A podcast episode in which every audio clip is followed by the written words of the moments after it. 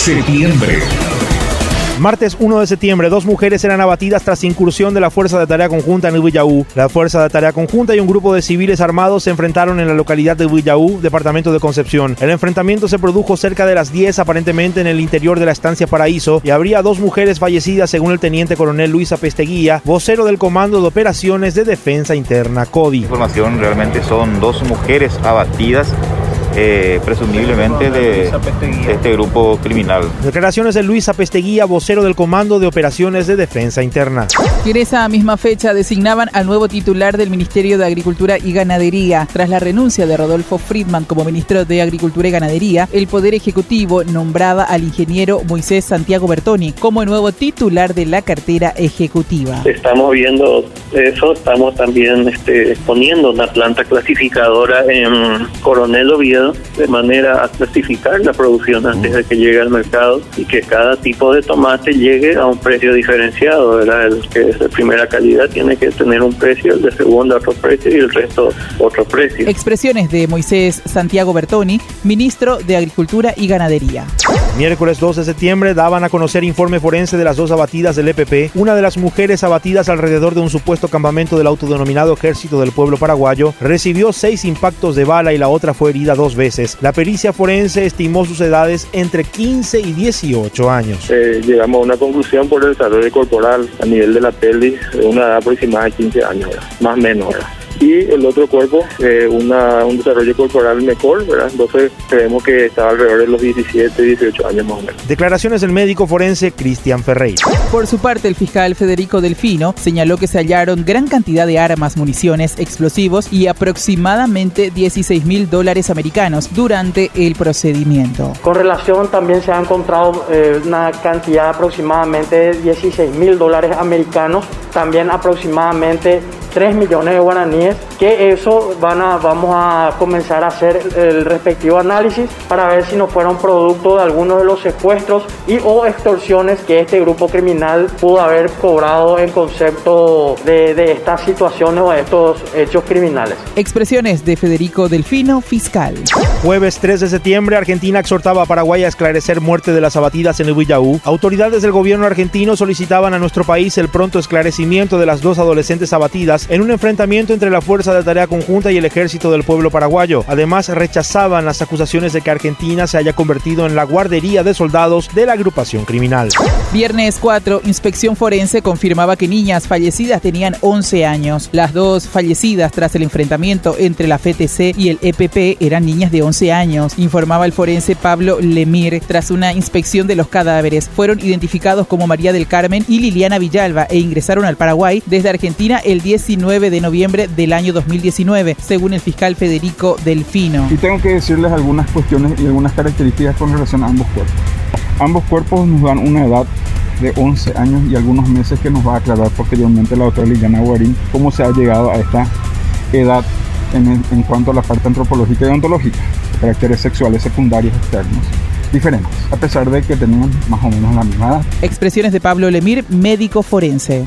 Domingo 6 quemaron bandera y pintarraquearon paredes del Panteón de los Héroes. Un grupo de personas que llegaba hasta el Panteón Nacional de los Héroes para pronunciarse sobre el caso de las niñas muertas en el Villaú terminó quemando una bandera y pintando los muros del patrimonio ante policías que solo observaban el hecho sin tratar de impedirlo. Por su parte, la comisario María Elena Andrada, jefa de Relaciones Públicas de la Policía Nacional, sostenía que la inacción de los agentes policiales pudo haber sido para no caer en el juego de los manifestantes que probablemente buscaban la represión.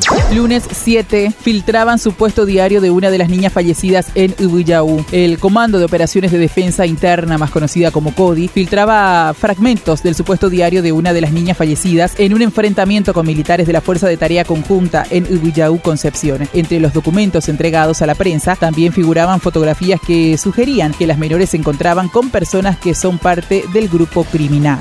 Y en esa misma fecha, Abdo pedía al Congreso sesión reservada por el caso de PP. El ministro de Defensa, Bernardino Soto Estigarribia, anunció que recibía la instrucción del presidente Mario Abdo Benítez de solicitar al Congreso una sesión reservada a fin de que el Ejecutivo exponga un informe sobre el enfrentamiento entre la FTC y el EPP que terminó con dos niñas abatidas.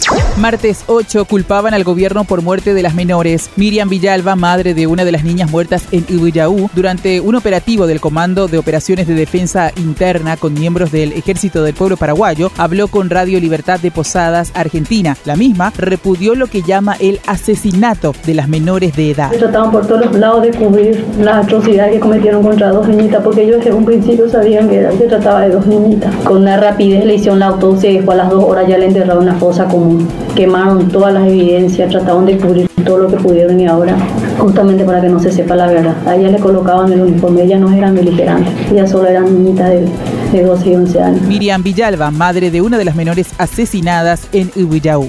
Siguiendo con el mismo tema, muerte de niñas en enfrentamiento Argentina requería informe forense. Argentina, vía embajada en Asunción, requirió el informe forense sobre las dos menores de edad de nacionalidad argentina que fallecieron en un enfrentamiento entre la FTC y el grupo de secuestradores EPP. Miércoles 9 secuestran al ex vicepresidente liberal Oscar Denis. El ex vicepresidente de la República por el PLRA, Oscar Denis Sánchez, desapareció en horas de la tarde junto a su peón Adelio Mendoza. Informaciones reportaban que su vehículo fue encontrado frente al camino de su estancia Tranquerita en el departamento de Concepción. El presidente del Congreso Nacional, senador Oscar Salomón, confirmaba ciertos datos, indicando que recibió una llamada de la fiscal general del Estado, Sandra Quiñones, quien le informaba sobre un plagio que tuvo lugar en el norte del país. Una llamada privada donde la fiscal general me comunica y yo le pido a ella que haga la comunicación oficial para levantar inmediatamente la reunión. Y ella comunica de que un secuestro en la zona de Bellavista eh, muy cerca de la estancia de un ex senador, ex vicepresidente de la República. Y bueno, quedamos todos choqueados. Expresiones de Oscar Salomón, presidente del Congreso Nacional. Por su parte, el fiscal Federico Delfino decía sobre el mismo tema que manejaban la información sobre la desaparición de Oscar D. Bueno, tenemos una información de que el mismo habría sido tomado llegando a su estancia en la zona limítrofe en Concepción y Amambay, donde se dejaron sus pertenencias personales en, un, en su vehículo, en una camioneta, y aparentemente la presencia un panfleto de este grupo criminal que actúa en el, en el norte del país. Declaraciones del fiscal Federico Delfino. Jueves 10, hija del ex vicepresidente rogaba secuestradores por la salud de su padre. Beatriz Denis, hija del ex vicepresidente Oscar Denis, secuestrado por el grupo criminal EPP, rogaba a los delincuentes que ayuden a medicar a su padre, que padecía diabetes, hipertensión y dolencias cardíacas. Mi papá es una persona mayor, es una persona enferma, ¿verdad? y es, tiene es diabético tipo 2, es hipertenso. Él había acababa hasta hace dos años que tuvo una cirugía bastante delicada y necesitamos que él tome sus medicamentos, Enrique. Expresiones de Beatriz Denis, hija de Oscar Denis, ex vicepresidente de la República. Siguiendo con el mismo tema, secuestro es más político que económico, decía Euclides Acevedo. Para el ministro del Interior, Euclides Acevedo, el plagio tenía tinte político antes que económico y finalmente señalaba que se adherían al llamado humanitario de la familia de suministrar los medicamentos que requería el político liberal. Y se puede ver de esa manera, en, en un enfrentamiento, en una guerra, siempre es una guerra de posiciones y es una guerra de propaganda y eso forma parte de cualquier manual. Creo que esto tiene más connotación política que connotación económica. Declaraciones del ministro del Interior, Euclides Acevedo. Y siguiendo con esta información, indígenas desistían al ingreso al monte para buscar a secuestrados. Indígenas de la comunidad Paita Buiterá, a la que pertenecía Delio Mendoza, el trabajador que fue secuestrado junto al ex vicepresidente de la República, Oscar Denis, amenazaban con ingresar a la zona boscosa para buscarlos. Más tarde, y tras una conversación con el mandatario, desistieron de la búsqueda momentáneamente informó el periodista de ABC Color, Osmar Acosta. Arribó al lugar eh, un grupo de 50 indígenas aproximadamente decidido a entrar en el monte a buscar a los secuestrados. Eh, estaba con un organismo de seguridad, le recomendaron no ingresar, incluso tuvo que llegar al lugar el propio presidente de la República, Mario Auto Benítez, fue a conversar con ellos, con los familiares, a decirle, prometerle que están poniendo el máximo esfuerzo en todo esto y que por favor desistan de la intención de ingresar en el monte. Y así escuchábamos el informe del compañero Osmar Acosta, corresponsal de ABC Color. En esa misma fecha, Senado aprobaba desafuero de Rodolfo Friedman. La Cámara de Senadores aprobaba por unanimidad el pedido de desafuero del senador Rodolfo Friedman, investigado por presunta administración en provecho propio, lavado de dinero, asociación criminal y cohecho pasivo. Y en esta misma fecha atacaban consulado paraguayo en resistencia. Manifestantes atacaron la sede del consulado paraguayo en la ciudad ciudad de Resistencia, provincia del Chaco, Argentina, en otra de las series de movilizaciones en el vecino país por la muerte de las dos niñas argentinas en un enfrentamiento entre el EPP y la FTC en Ubillaú. Unas 60 personas realizaron el hecho, indicó la cónsul Diana Arréllaga, quien señaló que los daños fueron materiales, salvo un policía que resultó herido. Viernes 11, entrega de víveres y liberación de reos solicitaba el EPP para liberar a ex vicepresidente. La célula del Ejército del Pueblo Paraguayo, denominada como Brigada Indígena del EPP, exigía para la liberación del ex vicepresidente de la República, Oscar Denis, y de su empleado Adelio Mendoza, que la familia reparta provistas a 40 comunidades por un valor total de 2 millones de dólares, 50 mil dólares a cada comunidad, y que dejen en libertad a Carmen Villalba y Alcides Oviedo Brites, actualmente en prisión. Ejército del Pueblo Paraguayo, EPP, la familia retenido debe repartir provistas a 40 comunidades por un valor total de 2 millones de dólares. 50 mil dólares a cada comunidad citada más abajo. Condiciones para liberar al retenido. Primero, repartir provista a 40 comunidades en un plazo de 8 días a partir de la retención por valor total de 2 millones de dólares. 50 mil dólares para cada comunidad. El reparto deben ser en tiempo y forma. Una vez terminados los pedidos, el retenido será liberado. En caso de que no cumplan en 8 días, el caso quedará cerrado y el retenido fusilado. Declaraciones de Beatriz Denis, hija de Oscar Denis, ex vicepresidente de la República. Lunes 14, siguiendo con esta misma información, familia Denis clamaba por tener contacto con secuestradores. Beatriz Denis, una de las hijas del ex vicepresidente Oscar Denis, una vez más clamaba por un contacto con los secuestradores e indicaba que seguirían entregando los kits de víveres en varias comunidades. Pidió también una prueba de vida de los secuestrados y emitió un video en el que ruega a los miembros del grupo criminal EPP entablar una comunicación. A todos los medios de comunicación, a través de todos los medios, quiero volver a reiterar el pedido de un canal de comunicación con ustedes que le tienen a papá. Una vía, un canal, un medio, una persona, lo que fuere para poder hablar, dialogar, negociar. Por favor, señores. Expresiones de Beatriz Denis, hija del ex vicepresidente Oscar Denis.